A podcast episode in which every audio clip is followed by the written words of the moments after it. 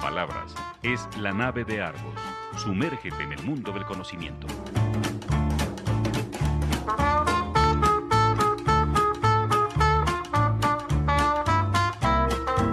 La nave de Argos. Un viaje a la cultura. Bienvenidos a bordo. ¿Qué tal amigos? Bienvenidos esta tarde. Hoy como todos los jueves es jueves del 2021 ya y hoy tenemos nuestro programa número 123 de la nave de Argos 1, 2, 3 y qué mejor para celebrar este número eh, que un invitado internacional del otro lado del charco. Hicimos trasnochar hoy a Andoni Garrido, lo tenemos, bienvenido Andoni Garrido, está aquí. Hola, muy buenas. Sobre él, para que no lo conozcan, hemos tenido poetas, editores, eh, bueno, pero eh, creo que un youtuber de la calidad de Andoni Garrido valía muchísimo la pena tenerlo aquí, más eh, en el contexto que estamos actualmente de eh, pandémico. Eh, ahora, con, bueno, saludo también a Paco Maxwini, a Paco Maxwini, a Marco Mancini y a José Antonio Banda, que se está como conectando y desconectando, pero estará aquí también charlando con nosotros esta tarde con el patrocinio del Instituto Link y de Refaccionaria Oriental. Empiezo como, como, como supe de Andoni Garrido. Eh, ahorita durante la pandemia, pues todos encerrados en, en, casa, empecé a darle, o pues mi idea era darle algunas clases de historia a mi hijo que estaba bastante perdido en el tema.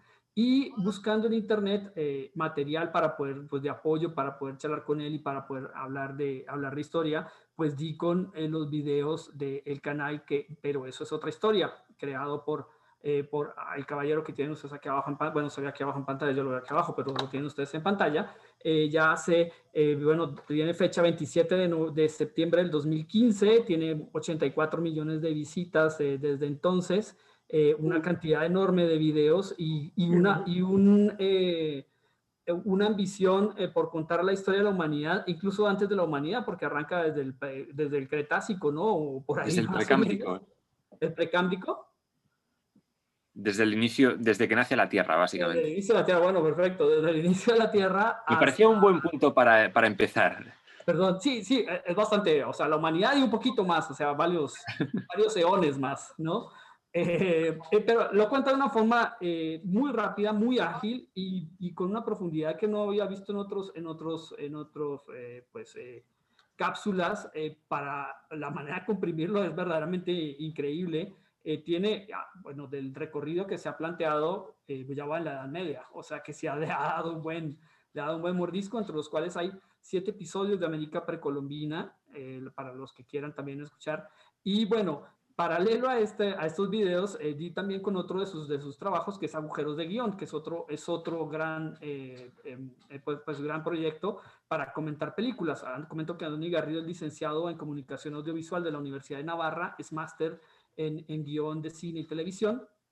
Y obviamente, pues él en su estilo también comenta las películas y las, bueno, muchas las desguaza, las despedaza. y es muy, muy divertido porque tiene una capacidad también de intercalar memes en la charla y en lo, y en lo que está contando, que hace muy ágil y muy divertido eh, es ver, ver su trabajo. Él también, aparte, es eh, director, editor y productor de varios cortos, entre ellos Masacre o No es País para Zombies, la Mosca, ya después si quieres hablamos también de ellos, y es autor de dos libros eh, que vienen, son como los spin-offs de los canales de YouTube. Uno se llama Imperios y Espadazos, muy divertido, se lo, conseguí electrónicamente porque impreso aquí en México es bastante complicado. Eh, un libro verdaderamente también muy recomendable para tener una gran... Eh, este va hasta el Imperio Romano, ¿no? Hasta después del Imperio Romano, ¿no? La caída del Imperio Romano. Iba desde, desde el nacimiento de la Tierra hasta la caída del Imperio Romano. O sea, todo lo que es historia antigua. Y prehistoria e historia antigua. Eh, y está contado más o menos el mismo tenor de, los videos. Está padrísimo. Incluso en algunos me tocó buscar algunos términos españoles sobre, sobre el, el R, R y bueno, varias, varias que se que no entendía, pero está con, también con un gran eh, sentido del humor. Y además tiene un libro también que se llama Agujeros de Guión. Y por lo que vi, eh, consultando recientemente el canal, parece que viene algo en camino sobre, colega, ¿dónde está mi urbe? ¿no? Sobre ciudades perdidas o algo así, ¿no? Sí, efectivamente. El 17 de marzo sale el tercer libro y va sobre mm, las treinta y tantas, 36 creo que eran al final, 36 ciudades perdidas en, en la historia. En plan, la Atlántida, El Dorado, eh, Aztlán, em, un montón muchísimas. En todos los continentes. Libertalia, eh, Yamatai, eh, Zambala, O sea, hay para, para rato. ¿Sanadú está también entre esas? No. Sí, eh, bueno, está Sanadú, pero, pero está dentro de Zambala. Es que dentro de, de algunas hablo, de, hablo de, de otras. Ok, correcto. Entonces, eh, me pareció muy interesante eh, charlar contigo, pues muchas gracias de verdad por, por aceptar esta invitación, eh, pues para charlar sobre esto, sobre la divulgación de la historia, sobre, sobre cine y también quizás hablamos sobre ciudades ocultas. bueno, también habla, es muy interesante también, hay un corto muy interesante sobre la peste negra, la historia de la peste negra, que bueno, salió por esta época, por hace unos meses, por, durante, a propósito de la pandemia.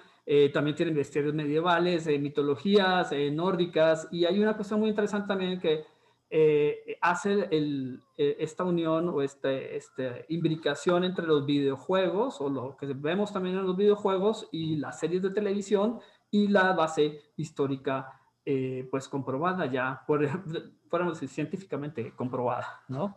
Entonces, creo que, creo que hay, hay, mucho, hay mucho tema de donde hablar. Eh, pues no sé, bienvenido esta tarde aquí. ah, bueno, y tan aparte, bueno, ya cierro más, no hablo más porque quiero que hable nuestro, nuestro invitado. Eh, unos comentarios WTF que son una maravilla también. Todo lo que te escriben y te mandan a los, a los canales. A ver si es. Y de México, debo decir con vergüenza que hay cosas poco, poco, poco, bueno, no, muy vergonzosas, la verdad. Yo, joder, recibo, recibo mensajes muy raros, pero desde el inicio y se han ido intensificando y todavía tengo carpetas y carpetas de, esos comentarios para hacer un par de secciones más. Lo que pasa es que eh, han quedado muy divertidas, pero no quiero hacerlas constantemente. Yo quiero hacer una igual al año, por lo menos, en plan ah, como evento especial, pero ah, tampoco quiero que eso se convierta en, en algo recurrente. Ah, ok, ok. Bueno, sí, sí, bueno, e, eso es uno de, los, de las líneas. Entonces, eh, bienvenido. Tú también eres profesor universitario, ¿no? ¿De, eh, de guion o de...? No, eh, en academia. Doy, doy clases en una academia de cine y artes. Ok, ok. Bueno, bienvenido esta tarde, Andoni Garrido. creo que hay muchas, habrá muchas, después de esta presentación habrá muchas preguntas en el tintero para iniciar. Uy, se quedaron pensando. Entonces inicio, inicio yo. Eh, ¿De dónde, bueno, habías comentado de, tú sobre, tu, sobre tu afición sobre la historia? ¿De dónde viene esto y, y, cómo ha ido embonando entre, entre el trabajo que haces de cine y de, y de y todos, y tus, y todas tus demás eh, pues, ocupaciones? Pues a ver, lo de, lo de la historia yo creo que ya me viene desde, desde muy pequeñito. Es decir, yo, yo nací en el 90, en 1990, y en el 93 se estrenó Parque Jurásico. Y vi esa película de muy pequeño, no tengo memoria de cuándo la vi, pero vamos, me obsesionó de, tal manera que yo durante mis primeros años eh, quería ser paleontólogo. ¿Qué pasó? Que luego pues eh, fui tirando hacia otras cosas, luego fui leyendo libros de historia, me empezó a gustar mucho la historia veía también Érase una vez la historia, o no, no sé cómo se tituló. Sí, Érase una vez la historia. Igual. Bueno, yo la vi, yo la vi también, era una, una serie francesa, ¿no? De caricaturas. Mm, sí, exacto. Francesa de dibujos también me, me, me llamó mucho la atención y, y desde, desde muy pequeño tuve esa, ese cuestionamiento de qué hubo en el pasado y qué, por qué estamos donde estamos. Yo veía libros de historia del colegio y, y no sé, algo me, me, llamaba la atención de me sorprendía de qué, hicieron la gente del pasado para que estemos así, o sea, las ruinas que veía por, por la ciudad o por, por donde iba. Eh, por ejemplo, aquí en, País Vasco, en el norte de España en general, hay mucho, mucho, mucha ruina romana, porque conquistaron aquí puentes romanos, te encuentras cada dos por tres. Entonces, sí que me, me llamaba mucho la atención esos vestigios del pasado, de qué origen tenían y, y qué significaban sobre todo símbolos, porque también me he encontrado muchos símbolos. Y, no sé por qué entre el cine y, la historia quería estudiar ambas, pero al final me decidí a estudiar cine porque también quería aprender a contar historias y, y, eso me sirvió también como herramienta porque descubrí cómo hacer documentales bien. Y mm, por un lado dije, joder, es que me gusta hacer esto, voy a intentar hacer algún documental con, aprendí a editar, aprendí a manejar programas de edición, a hacer animaciones y creo que eso me dio una base muy buena para, para lo que es la edición de vídeo. Y, luego, por otro lado, yo estuve trabajando de periodista un tiempo y también Em, ese trabajo de periodista, de buscar la noticia, buscar, documentarte, no sé qué, también me dio cierta pericia a la hora de, de buscar cosas, de buscar lo que necesitaba y de cómo armar las frases, cómo, cómo estructurar el contenido. Y creo que esas dos claves fueron las que al final me lanzaron a abrirme un canal de YouTube y empezar a hacer documentales eh, históricos. En una conversación que tenías tú con varios youtubers también que trabajaban en cuestiones de historia, eh, había una, una sombra permanente, bueno, que durante un rato de la conversación, que eso son las condiciones del YouTube y los problemas ahorita con, con, la utilización de otros materiales, de licencias, de que te bloquean, te bajan, por ejemplo, los videos. Eh, bueno, ya vimos que le bajaron la cuenta a, a, Trump y no pasó nada. Entonces, bueno, más con uno de pie, de a pie es mucho más fácil, ¿no? Eh, ¿cómo, ¿Cómo ha ido evolucionando esto, particularmente en los últimos años? Pues siempre ha sido un poco complicado con la relación con la red neuronal o algoritmo, o lo que sea, de, de YouTube, que es, nosotros decimos que es un poco aleatorio, porque a una persona le puede eh, bloquear un vídeo por una cosa y por esa misma cosa no se la bloquean. Por ejemplo, a mí me dicen, tío, tú con los tacos que dices en los vídeos y no te los bloquean. Eh, ya, pero me los bloquean por otras cosas, que son eh, cuando en agujeros de guion pongo fragmentos de película o pongo cosas así, muchas veces me, no me... En el último sí, me lo han bloqueado. Me lo han bloqueado en varios países. Entonces estoy ahí que no sé qué hacer muy bien, si resubir o yo qué sé. Porque claro, me lo han bloqueado cuando ya tenía 200.000 visitas. Entonces, borrarlo es una putada. Pero la verdad es que es, e, un tema complicado, pero es que además mm, te lo bloquean por, por lo que yo considero que son tonterías. Se supone que, existe el derecho de, uso legítimo, de fair use, que para una parodia, para eh, una review o, algo de entretenimiento o algo divulgativo, eh, tú puedes eh, coger material de tercero diciendo de quién es y tal, fragmentos solo, yo cojo solo fragmentos, no, pongo el audio y, y, se supone que debería colar, pero a veces eh, quienes tienen los derechos pues no, no te dejan y te bloquean el vídeo. Un, eh, un vídeo que tenía desde hace tres años, el de Terminator, 3, eh, Terminator 2, era un vídeo que tenía desde hace dos años, yo creo que eran dos años. Estaba perfectamente monetizando sin ningún problema y de repente, dos años después, alguien lo detecta mm, y me lo bloquea sin ninguna razón. Me bloquea todo el vídeo. Reclamé, me dijeron que Nanay y lo tendré que resubir otra vez con algún cambio. Tampoco sé qué cambio hacerle porque no, no me han explicado nada. Es un poco así. Pero bueno, y, te bloquean, digamos, también por, por zona, digamos, en ciertos países de América, sí, en, o, cómo, cómo funciona, o el vídeo sale automáticamente tanto en España como en el Por ejemplo, el vídeo del de, El Imperio del Fuego, que es el último que me han bloqueado, ese, mm, el contenido, el contenido que son tres segundos del vídeo, tres segundos del vídeo, nada más. No me han reclamado el resto del vídeo, pero tres segundos del vídeo, no, eh, eran más, eran cinco segundos yo por eso siempre troceo mucho los, vídeos, es decir, la edición la troceo lo más posible para que el algoritmo se vuelva loco. Pero aún así, a veces no cuela. Y en este caso, pues no ha colado. Y me ha cogido unos segundos mm, que no tienen nada de relevante. Y me ha dicho que es, esos cinco segundos son propiedad de, de una televisión francesa que será quien tenga los derechos de explotación. Y entonces me lo ha bloqueado. O sea, en España se puede ver, en México se puede ver, pero en países de habla francesa, como es Francia, mm, países de mm, eh, Guyana o África, la francesa, ahí no se puede ver. Por eso no lo he retirado todavía. y ni lo he vuelto a subir, porque voy a intentar pelearlo un poco más, pero dudo mucho que... ¿Y con quién peleas? ¿Solo a través de, a través de la red, o sea, el, correo electrónico? ¿cómo? No, tú tienes, siempre que te bloquean algo, tú tienes eh, la opción de, de, ¿cómo se dice? Impugnar. Impugnar es la palabra. Tú eh, vas ahí, te, em, vas a donde, al ojo, es que te sale un ojo. Si está todo bien, te sale un ojo verde. Si está algo, si está bloqueado del todo, ojo rojo. Y si está mm, desmonetizado, ojo amarillo. Es decir, que hay un problemilla que se puede solucionar. Entonces yo le doy al ojo amarillo y me salen diferentes opciones. Me sale el vídeo y en la línea del tiempo me dice exactamente el minuto que me han, me han pillado que me dicen que ah, tiene algún problema.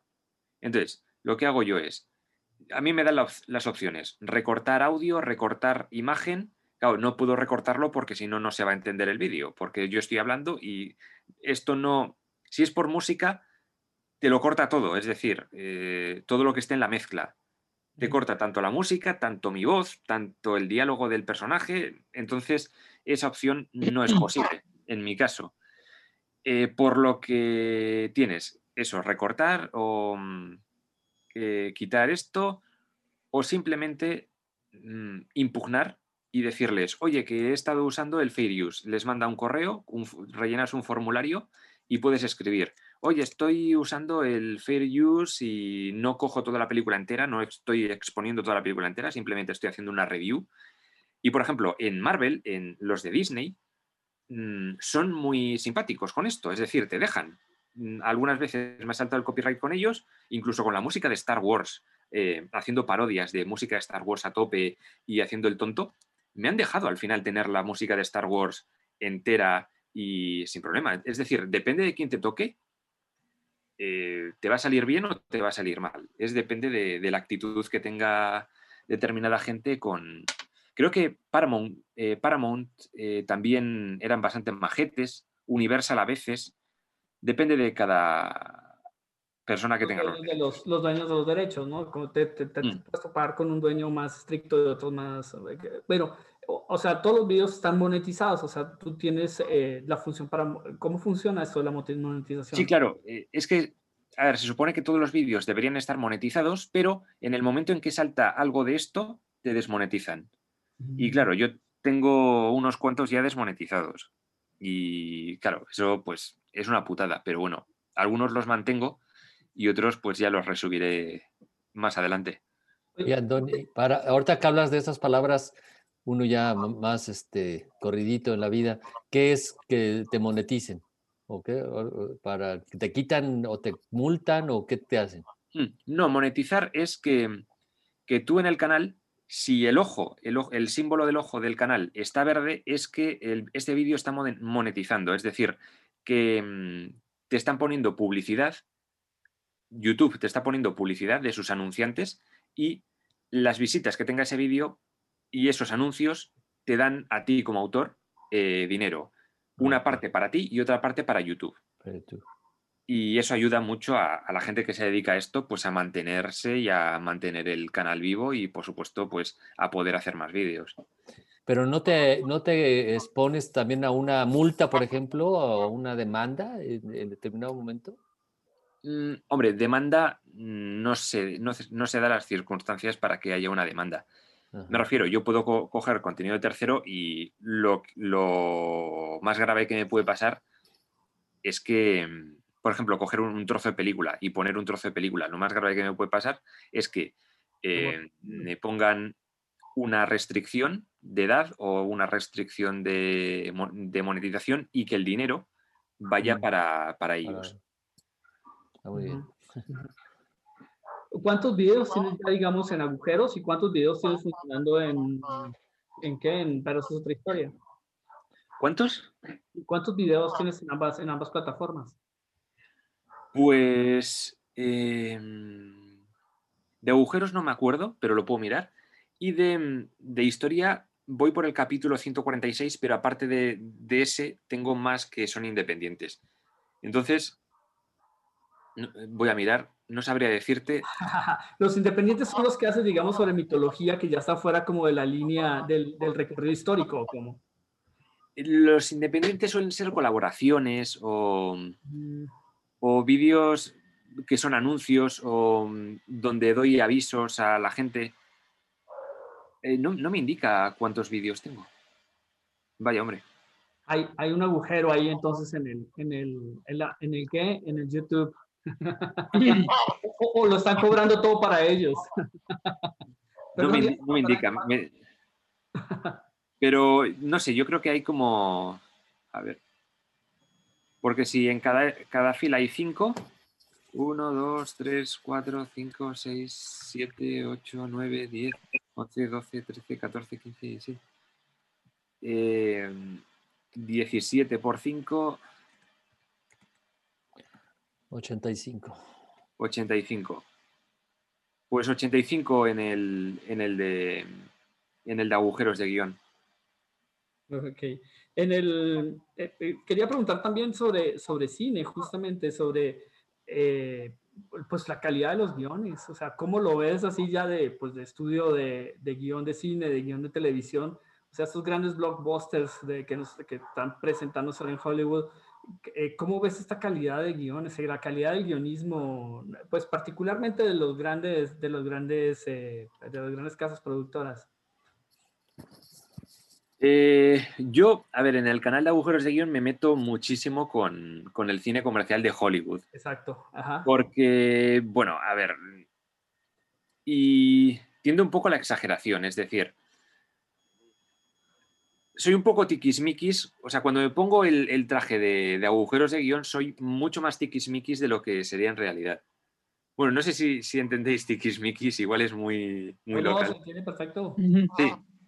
O sea, muy, muy puntilloso, soy un poco más cabrón, por decirlo de algún modo. Ese también se entendió. con, con otros guiones, con, con guiones de, de- de amigos o de, de gente conocida o, de, o que está empezando, no sería tan, tan cabrón en ese sentido. Pero yo creo que, joder, es que me da un poco de rabia el tema de que el, el cine de Hollywood, el comercial, se gastan como 100 millones en actores, 100 millones en publicidad, 100 millones en todo, y tío, por lo menos haz un guion decente. Algo, joder, eh, no, no digo que sea el padrino, pero por lo menos currátelo un poco y, que no tenga tantos fallos. Pero es que ana- ana- analizo películas de cine Sí. y, y es que están plagadas de, de errores muy tontos, muy tontos, que se podrían haber corregido con un poquito más de trabajo, pero es que parece que a los guionistas les meten una presión impresionante. Y claro, el guionista, eh, el trabajo del guionista requiere tiempo, requiere sopesar las cosas, requiere pensar mucho, más que escribir, más que escribir a toda leche, requiere pensar mucho. Ujú. Eh, también está el tema de los efectos especiales, ¿no? Es que también para privilegiar el efecto especial la, la historia termina, termina subyugada, ¿no? Así, otros 100 millones a, a efectos especiales. Pero es que parece que, que a la profesión de guionista no se le da, o sea, no tiene la, la relevancia como suficiente. Es como uno más, un paso más. Cualqui- cualquier guion. De hecho, es que yo oigo muchísimas noticias en, en, noticia, en, en medios especializados en cine de películas sub- multimillonarias que están ahí a saco con millones y millones de pasta y que están rodando con el guion inacabado. Es decir, van un poco improvisando, pero yo, a mí eso me parece de, de locura. Me parece una Mm. locura. Y, y luego normal, normal que salgan bastante reguleras y encima que luego tengan que volver a grabar escenas porque en los, en los primeros visionados con gente de prueba no, no han gustado o no se han entendido las cosas. Pero si es que si, si, no, si estáis rodando sin un guion, improvisando y reescribiendo el guion sobre la marcha, Bueno, así le hacía Griffith, ¿no? ¿cuál? Así le hacía Griffith, ¿no? Este, el, el famoso eh, eh, eh, eh, director norteamericano, ¿no? De Griffith. los 20, sí, claro, el de intolerancia. Ni idea, ni idea. Ya me, me ha pillado muy... Del cine. Ok. Yo creo que dentro de tus principales este, comentarios sobre las películas, sobre todo americanas, es esa forma de ensalzar a, a- los héroes eh, americanos, ¿no? Que muchas veces, por ejemplo, en Independencia, el mismo presidente de la República agarra un, este, una nave alienígena y, destruye la, la nave madre, ¿no? Entonces, todas esas cosas son increíbles, nunca se dan balazos, están a cinco a dos metros y, no y fallan los balazos, y sin en cambio ellos matan como 50, ¿no? Entonces es una, yo creo que me imagino, y no, no he visto, pues gracias a ningún, pero va a ser interesante escuchar ese tipo de comentarios y de, de, lo que dice sobre cómo ese tipo de películas. Sí, es que eh, muchas de estas películas tienen fantasmadas y, sobre todo ahora que estoy analizando la saga de Fast and Furious, vamos mm. a ver fantasmadas aún más, más grandes, en plan balas infinitas, coches que desafían la, la, gravedad. Sí, es el, bueno, ese sí es el reino. Eh, bueno, Rápido y Furioso es una franquicia hecha para hacer comerciales, ¿no? Para hacer, es una, es comercial tras comercial tras comercial. El del coche, el de la cerveza, el del traje, el de, o sea, va, va, es una secuencia casi inacabada de, de, de comerciales dentro de los cuales van los, los chistes o los gags, el, el juego de los gags, el tema de la chica guapa eh, el tema del cuate, del cuate fornido, ¿no? los, balazos, los enfrentamientos, y ahí va en, ese, va en, esa misma, en esa misma tónica, ¿no? Va como en una, los, puedes como ver, los tres actos en ese, en, bajo ese tenor, ¿no? Sí, totalmente. Es que tira de, de, las construcciones de guion muy fáciles. Y, hombre, para pasar el rato, pues te lo puedes pasar. ¿eh? eso, eso también. Pero bueno, eh, de momento, a ver, yo he visto todas, creo que todas, pero hay muchas de las que no me acuerdo porque las vi hace muchos años. Pero bueno, de momento he hecho la primera, la segunda en el, en el canal y a ver cómo sigue, porque es que, claro, o sea, es una saga que pasa de, la primera, que es un policía infiltrado en unos tíos que hacen carreras ilegales, a eh, vamos a enfrentarnos con, con, robots asesinos, con naves espaciales y con, con bazocas y un submarino que sale de, del agua porque son espías secretos, vamos, que se ha convertido ya en una especie de James Bond con coches. Oye, y, por ejemplo, nada más es este, el cine americano, bueno, o de, Estados Unidos, no americano, porque americanos somos todos, pero el demás cine, por ejemplo, el cine europeo, francés, español o el mexicano, ¿qué experiencia tienes con él?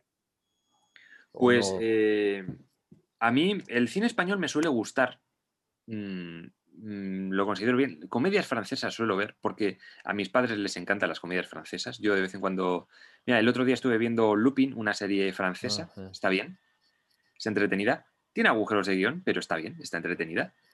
Y mm, española, he visto la última serie de Alex, de Alex de la Iglesia, que, también la recomiendo mucho. Son ocho episodios, me parece. Y, está genial. ¿Cuál es? ¿Cómo se llama? 30 monedas se, llama. Eh, es muy, muy, del, muy el, del estilo de Alex de la Iglesia. El final me dejó frío, pero bueno, se supone que, va a continuar. Pero, pero también el, estilo que tiene, los personajes creo que están muy bien. Y de otros países, la verdad es que no, veo mucho. alguna, alguna serie sueca o de, del norte de Europa he visto que suelen tener buenos guionistas, Dinamarca sobre todo, y, poco más. Yo creo que eh, el de hijo las alemanas las suelen a la tarde y, ah, y, no son muy buenas. el otro día vi una de El hijo de Wallander. ¿Cuál? el hijo de Wallander, del este investigador privado, que era muy fue muy famoso. La secuencia a la que le sigue a, a al Wallander de Henning Mankel, ¿no? De la serie. De Henning Mankel, sí. Son también suecas, obviamente. Me da pena, el tiempo es implacable, tenemos que ir a un pequeño corte musical, eh, no comercial, pero que seguramente no lo silenciará Facebook o YouTube si lo subimos, eh, para relanzar otra vez la sesión de Zoom. Entonces escucharemos aquí en honor a nuestro invitado desde la península, a Sabina eh, con estopa, y esto se llama como camarón. Gracias y regresamos en unos minutos. Superior a mí que me lleva en el pulso que mantengo con la oscuridad que tiñen de oscuro tus ojos negros. Y que me cuentas del tiempo que pasa en tu pestañe y que me trae por esta calle de amargura y de lamento. Que yo sé que la sonrisa que se dibuja en mi cara tiene que ver con la brisa que abanica tu mirada.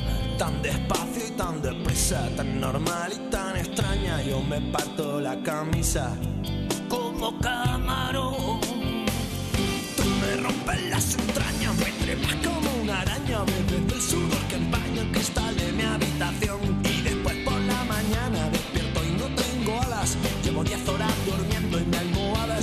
almohada está empapada. Todavía ha sido un sueño muy real y muy profundo. Tus ojos no tienen dueño porque no son de este mundo. que no te quiero mirar. Pero es que cierro los ojos y hasta te veo por dentro. Te veo en un lado y en otro, en cada foto, en cada espejo. Y en las paredes del metro, y en los ojos de la gente, hasta en la sopa más caliente. Loco, yo me estoy volviendo. Que yo sé que la sonrisa que se dibuja en mi cara tiene que ver con la brisa que abanica tu mirada. Tan despacio y tan deprisa, tan normal y tan extraña. Yo me parto la camisa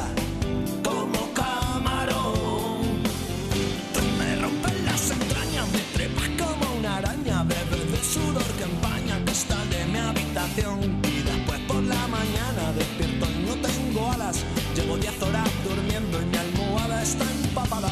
Todavía ha sido un sueño muy real y muy profundo. Tus ojos no tienen dueño porque no son de este mundo. Y a veces me confundo y pico a tu vecina, esa del segundo que vende papelinas. Y a veces te espero en el bar de la esquina. Mirada fija en tu portería y a veces me como de un bocado el mundo y a veces te siento y a veces te tumbo y a veces te leo un beso en los labios como yo no me atrevo me corto y me abro. Que yo sé que la sonrisa que se dibuja en mi cara tiene que ver con la brisa que abanica tu mirada tan despacio y tan deprisa tan normal y tan extraña me parto la camisa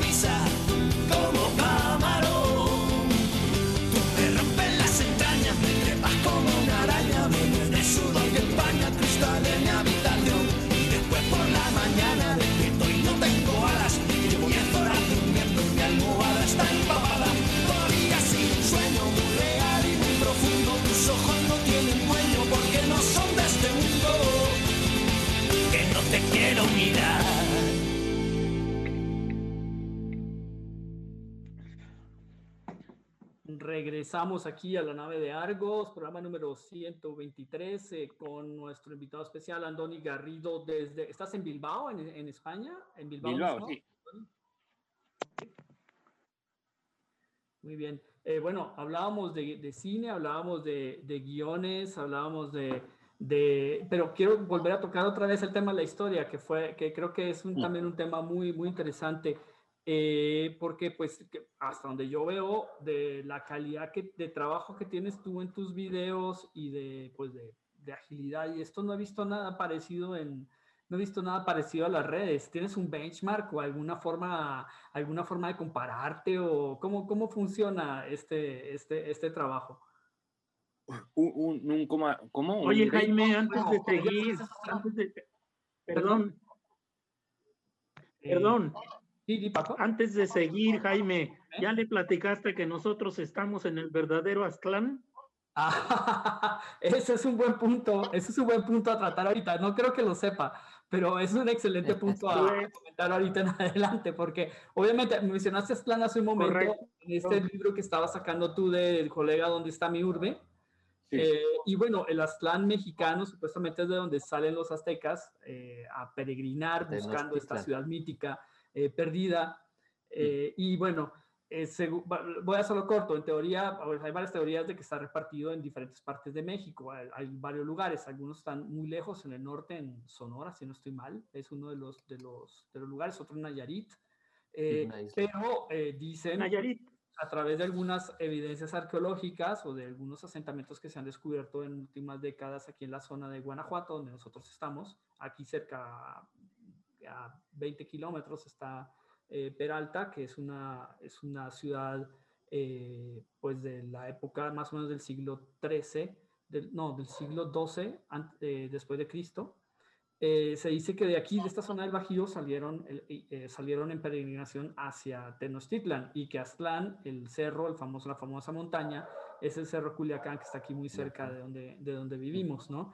Hay toda una serie de teorías que dicen que hasta el ADN eh, las está verificando, pero bueno, eso ya, es, eso es digno de, otros, de, otra, de otro programa y creo que con, con arqueólogos, pero bueno, lo menciono. Sí, claro. Lo Claro. Sí, yo en el Eh, libro sí que menciono a Aztlán y sí que hablo de algunas de las teorías. De, recuerdo Nayarit, que había una isla que se inundaba. isla, eh. eh, recuerdo lo de Sonora y también recuerdo teorías de que de investigaciones no, no genéticas, pero sí con, con el tema de la lengua, porque mm, decían que, mm, que se podía saber rastrear el origen de, de los, de los nahuas, de la lengua náhuatl, em, a través de, mm, de lenguas más antiguas que provenían de ella. Y, y cre- creo que hacían una, em, ¿cómo se dice? Una regresión una regresión lingüística hasta, eh, hasta el proto-yuto azteca, o como se llama ahora, eh, proto-yuto náhuatl, creo que la llaman ahora. Y, mm, y también, es decir, que de esa lengua primigenia que no se sabe cómo era, salieron tanto los indios Hopi de, de las montañas rocosas como los Sosón, que, que también estaban por... Me tengo aquí un mapa. eh, Nuevo México, por ahí, no, no, no recuerdo los puntos Muy al exactos. norte, o sea, también muy al norte del actual, del actual Tenochtitlan. Hmm. Sí, que, que eran como una especie de pueblo que vivía mm, entre el sur, eh, o sea, el norte de México y, el, y lo- los últimos estados, Arizona, Nuevo México, eh, un poco de California, Utah, estaban un poco por ahí desperdigados. Pero claro, estos son también teorías claro. y es difícil, es difícil rastrear. O sea, hicieron varias expediciones. em, el, el- ay, yo para los nombres soy muy malo. Por eso prefiero apuntarlo todo. Soy como el, el padre de Indiana Jones, que prefiero tenerlo apuntado en la libreta y porque no me acuerdo de nada. Coronado. Uno era Coronado, uno de los tíos que creó una expedición para buscar. eh, bueno, estaba buscando en realidad las siete ciudades perdidas de, de Kibara y de, y, y de estas, las siete ciudades de oro, pero no encontró nada. Y, y también dijeron que por ahí estaba Aztlán, pero no se sabe. Ujú, ujú. Bueno, Este, eh, yo conozco bien a- al... Viene muy bien el tema porque yo también quería otra vez reencauzarlo a- hacia historia, que vino perfecto haber, haber comentado sobre esto, porque eh, yo creo, ¿cómo son los comentarios? Por ejemplo, cuando te metes con historias, con historia de fuera de España, o te por- y particularmente con la historia americana, que es una cuestión de que cómo un español va a venir a hablarnos de, de, de nuestra historia, ¿no? Creo que, creo que de eso debe haber, pero montañas y montañas de mensajes o de, o de comunicados o de ultimátums quizás, no sé, muchísimos, pero, muchísimos. pero cuéntanos un poquito cómo fue esto, o sea, cómo, cómo, y cómo lo ves tú también, eh, bueno, tú, tú eres de, los, el- los vascos son de ascendencia celta, ¿no? Eh, bueno, Eh, tampoco- se sabe así muy bien, pero bueno. Bueno, el origen de los vascos eh, es, es un poco complicado porque se supone que, o sea, los celtas son indoeuropeos y los vascos, el- o sea, el- lo que es el euskera, sería em, pre-indoeuropeo, es decir, es mucho anterior a, a eso. a la entrada. Pero sobre el origen de dónde sale el idioma de euskera, no se tiene ni idea. Dicen que era el íbero, dicen que era el íbero que sobrevivió, el único íbero que sobrevivió, pero no se está muy seguro. Ok. ¿Y, ¿Y cómo es esto de tratar justamente? Porque eh, cuando hablamos de historia hablamos de identidad, ¿no? La, la identidad la construyes a partir de lo que, de lo que eh, recuerdas o de la memoria que tienes de lo, de lo que ha pasado antes, antes de ti. ¿no? De tus ancestros. ¿Cómo ha sido este, este tema de, por ejemplo, en estas, con esta serie de siete, de siete historias, que va- una de ellas tiene más de medio millón de entradas, ¿no? Hmm. Dices de, de América precolombina. De América precolombina en particular.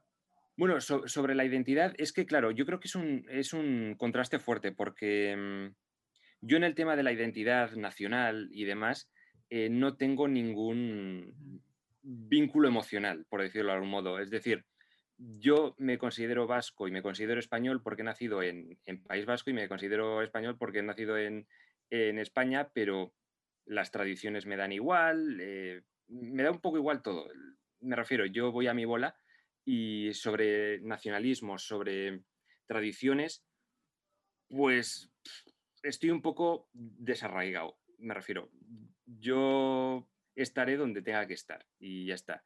Y esas cuestiones pues nunca me han importado.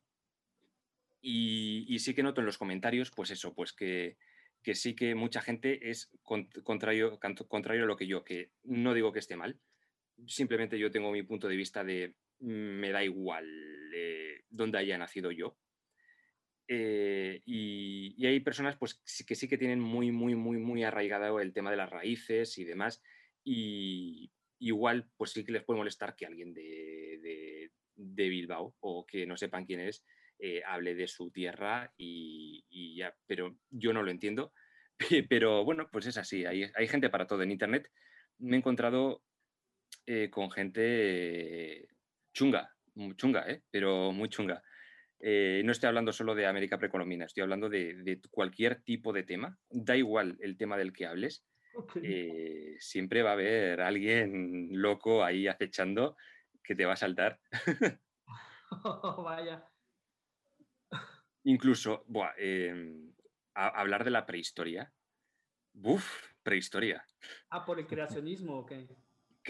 Creacionismo, gente que cree que antes hubo otra civilización y que nos la ocultan. Em, dioses primigenios, dioses alienígenas. meterte en la prehistoria y meterte en Sumeria es uf, un lodazal. Muy, interesante. Guapo. Ajá, ajá. qué interesante. Ok. Estaba eh, oyendo ahorita que tienes, estás muy metido también en el, en el estudio de la historia de Roma. Sí, Roma me tienes, tienes un paisano que es increíblemente con su libro de Posteguillo.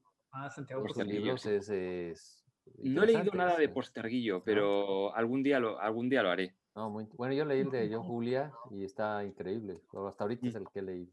Sí, me lo han recomendado mucho. Sí, muy, muy interesante. Comentabas también en una charla que si hicieras un guion o si hicieras una novela, te dirías sobre los diádocos. Alguna vez lo, lo, comentabas, ¿no? Sobre los, los diádocos son los generales que se terminaron repartiendo el, el, el, imperio de Alejandro Magno, ¿no? Y que hay un, hay un en el libro Imperio Espacio está muy simpático, eh, el problema del oído, de que no se entendió qué fue lo último que dijo y que por lo último que dijo no sé si se pusiera al hijo o al más fuerte, ¿no? Al que, al que pudiera aguantar el, el, el, ritmo de los otros generales, ¿no? Debió decir, a ver, según la leyenda dijo como Karateroi, que dependiendo de cómo se diga o de una pronunciación rara, no, no entiendo mucho de griego antiguo, pero podría significar que se lo dejo todo a Crátero, que era uno de sus generales, o podría ser a Crateroi, es decir, se lo dejo al más fuerte. Entonces, claro, ahí estaban reunidos todos los generales, entonces se iban a dar de leches, se iban a acabar dando de leches. Y es que me parece muy interesante esta historia porque son, em, desde la muerte de, Alejandro hasta la muerte del último diadoco, cómo se reparten los territorios, cómo hay guerra entre ellos, me parece una historia apasionante y a la que no se le tiene como mucho aprecio. A mí me encantan las historias que, tienen, o sea, que fueron importantes en la historia, pero que no se les tiene casi nada en cuenta. Por ejemplo, yo tengo un montón de libros en la estantería esa de historia de Grecia y todo, todos acaban o, o por lo menos te resumen muy resumidamente la, la parte de los diáducos. ¿Por qué? Porque es muy confusa. Y siempre se intenta evitar dar esa parte. Yo no la conocía hasta, hasta que, bueno, mm, con, con, pinceladas, hasta que me empecé con los vídeos estos. Es decir, es una parte de la historia muy, muy, poco conocida y que a mí me gustaría pues darle más valor, porque es muy interesante. Dentro de las historias de, o anécdotas de Alejandro el Grande está la, cuando se encuentra con Diógenes. Mm, sí. Que le dice que se quite porque pues, el interés no le vale gorro, que lo que quiere es que le quite, se le quite de donde está dando el sol, ¿verdad? Con Diógenes también tiene historias muy interesantes ese hombre. De la linterna famosa de Diógenes. Eh, oye, eh, el tiempo es implacable, eh, ya, y me da muchísima pena hacerte trasnochar más. Vamos a, a, encauzar ya una última pregunta, porque creo que una de las cosas muy interesantes... no te preocupes, no, yo no tengo prisa. Ah, ok, ok. Eh, eh, por- porque si no pedimos unas cañas y aquí ya nos, nos- nos las seguimos. no, eh, mira, otra, otra de, las, cosas que, que de verdad es, es, es muy interesante y muy fascinante es eh, que todas tus cápsulas obviamente es el, es el idioma que manejas. Todas, eh, normalmente cuando vas a buscar historia, la historia te la cuentan en inglés, la cuentan en francés, la cuentan en alemán, y es muy difícil tener cosas bien hechas en, en castellano, bueno, en, en el español que hablamos, que, que con muy pocas variantes, eh, pues prácticamente es exactamente el mismo, ¿no? ¿Cómo, ¿Cómo ves esta, esta posibilidad de no solo pues estar, eh, eh, pues presentar esa historia para los 40 millones o 40 y tantos millones de España, sino pues para ya los varios eh, cientos de millones que te, también te, seguramente te habrán contactado y te habrán, pues que se ven los, en los comentarios y que se ven esto, que también están en América o en Estados Unidos también.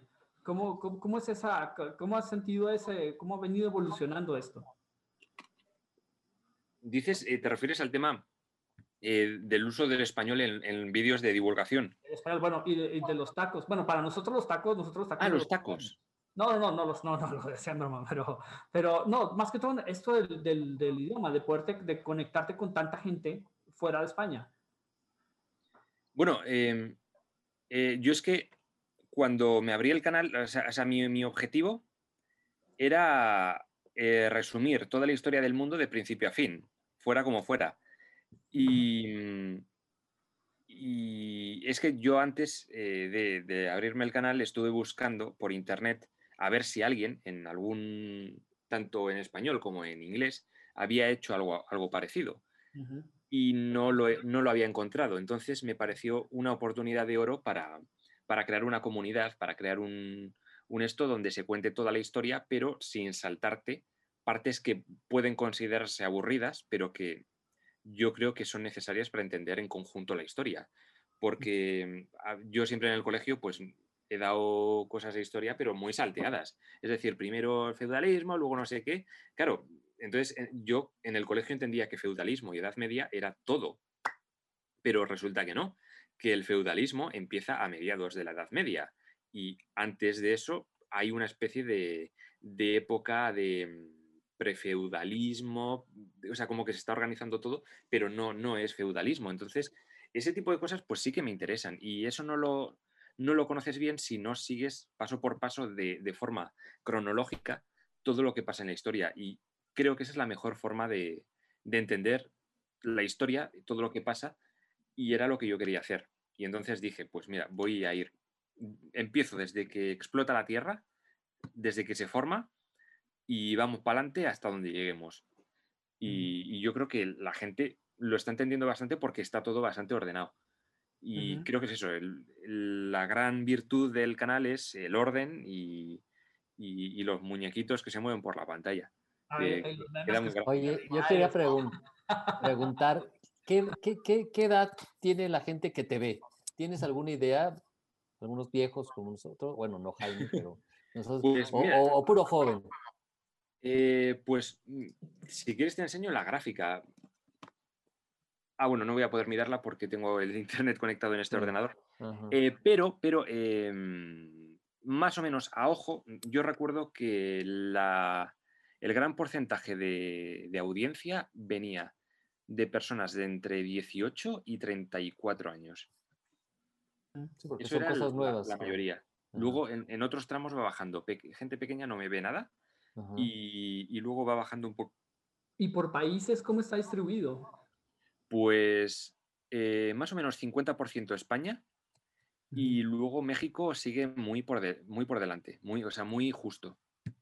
Pues México O sea, tendrá un casi 40. 50 México, 50 España. Es más o menos. Eh, no, yo creo que está un poquito más repartido. Igual, mm, a ojo a ojo no te sabría decir. Igual España 45, México 40, em, Arge- Argentina estaba un poco más abajo. mm, Chile era el último, era el quinto. Mm. Colombia igual. eh, no recuerdo, no recuerdo exactamente, pero sí, me acuerdo que México estaba segundo. Mm, ok, ok, perfecto. Bueno, Oye, eh, Andoni, muchísimas gracias de verdad por tu tiempo. Eh, da para seguir a- a- hablando y preguntando. eh, de verdad, muchas gracias por, tu, por, este tiempo. Un placer. Eh, pues, hoy, ah, parece que llamaron a Marco. Bueno, Sí, eh, Marco, cuelga, hermano. Cuelga, por favor. Eh, que, eh, bueno, muchas gracias de verdad por este, por este rato. Pues nuestros mejores deseos para, para que el canal siga evolucionando, siga, siga creciendo. Eh, bueno, a través de nuestra revista o a través de los, del programa, pues también, eh, pues eh, lo que puedas requerir o si vienes a, a México, si está por salir de, de España ahorita, dejar la pandemia y venir a México, pues también aquí, eh, bienvenido. De verdad, muchas gracias por tu tiempo. Y bueno, nos vamos a despedir con un clásico, bueno, no es clásico, es música vieja de la que oíamos en los ochentas, hace mucho tiempo antes de que tú nacieras, eh, que escuchábamos a, a- a un grupo que ya, pues aquí en México yo nunca lo he oído, pero lo oía en Colombia, eh, que se llama La Trinca, que eran catalanes y tienen esta, una canción histórica, que bueno, vamos a aprovechar historia y humor, vamos a mezclarla, eh, también así como en los, con los videos de Andoni, no, no con tanto método, lo hace la trinca, eh, pero tiene esta canción que se llama El varón de Bidet y la vamos a escuchar para el cierre. Antes me despido, muchas gracias por estar en este programa número 123, muchas gracias Paco, muchas gracias Paco, eh, gracias Marco, Toño se nos desconectó, ha tenido muchos problemas de señal. Muchísimas gracias, Andoni Garrido. Nos veremos la semana entrante en el programa número 124. Estaremos hablando de la feria, de la feria, el festival del libro en eh, San Miguel de Allende, eh, con Víctor Zaguatoba, que está organizando esta fila de este año 2021. Eh, muchísimas gracias a todos y bueno, este fue la nave de Argos. gracias, Andoni. Un saludo. Adiós. Hasta luego, gracias. Adiós. Vale, hasta luego.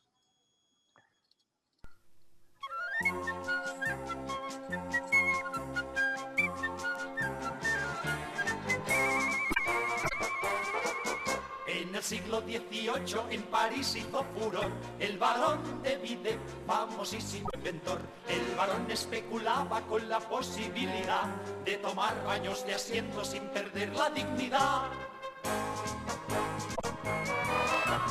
En las fuentes de Versalles contempló con estupor a unos patos arrimar el culo a un surtidor. Y exclamó el señor Messier, ¡Eureka, je l'encontré! ¡Oh la la, oh mon dieu! Je veré una filigrane que será una palangana y con el chorro incorporé. La excusa del diseño, el varón, el muy truán, se pegaba el gran filete con Madame de Chateaubriand. La eficacia del invento alcanzó tal dimensión que en la corte del gabacho descendió la polución. Insaciable el populacho exigía su bidet para poderse lavar sentado y no de pie y salieron en cuadrilla y tomaron la Bastilla. ¿Qué es que se es en merde? Preguntaba la nobleza, la revolución francesa, ¿qué es que vous avez pensé? Se instauró la egalité, liberté y fraternité, y en París no quedó ni un trasero sin bidet. Y así gracias a Danton, a Marat y a Robespierre, las madamas de la Francia se lavan la pomme. Y al varón por este invento las naciones honrarán. Como al conde de Foie y al marqués de Croissant. Y este es el relato exacto del varón y su artefacto y jamás hallarás sensación más refrescante por detrás y por delante, por delante y por detrás. Y jamás hallarás sensación más refrescante por detrás y por delante, por delante y por detrás.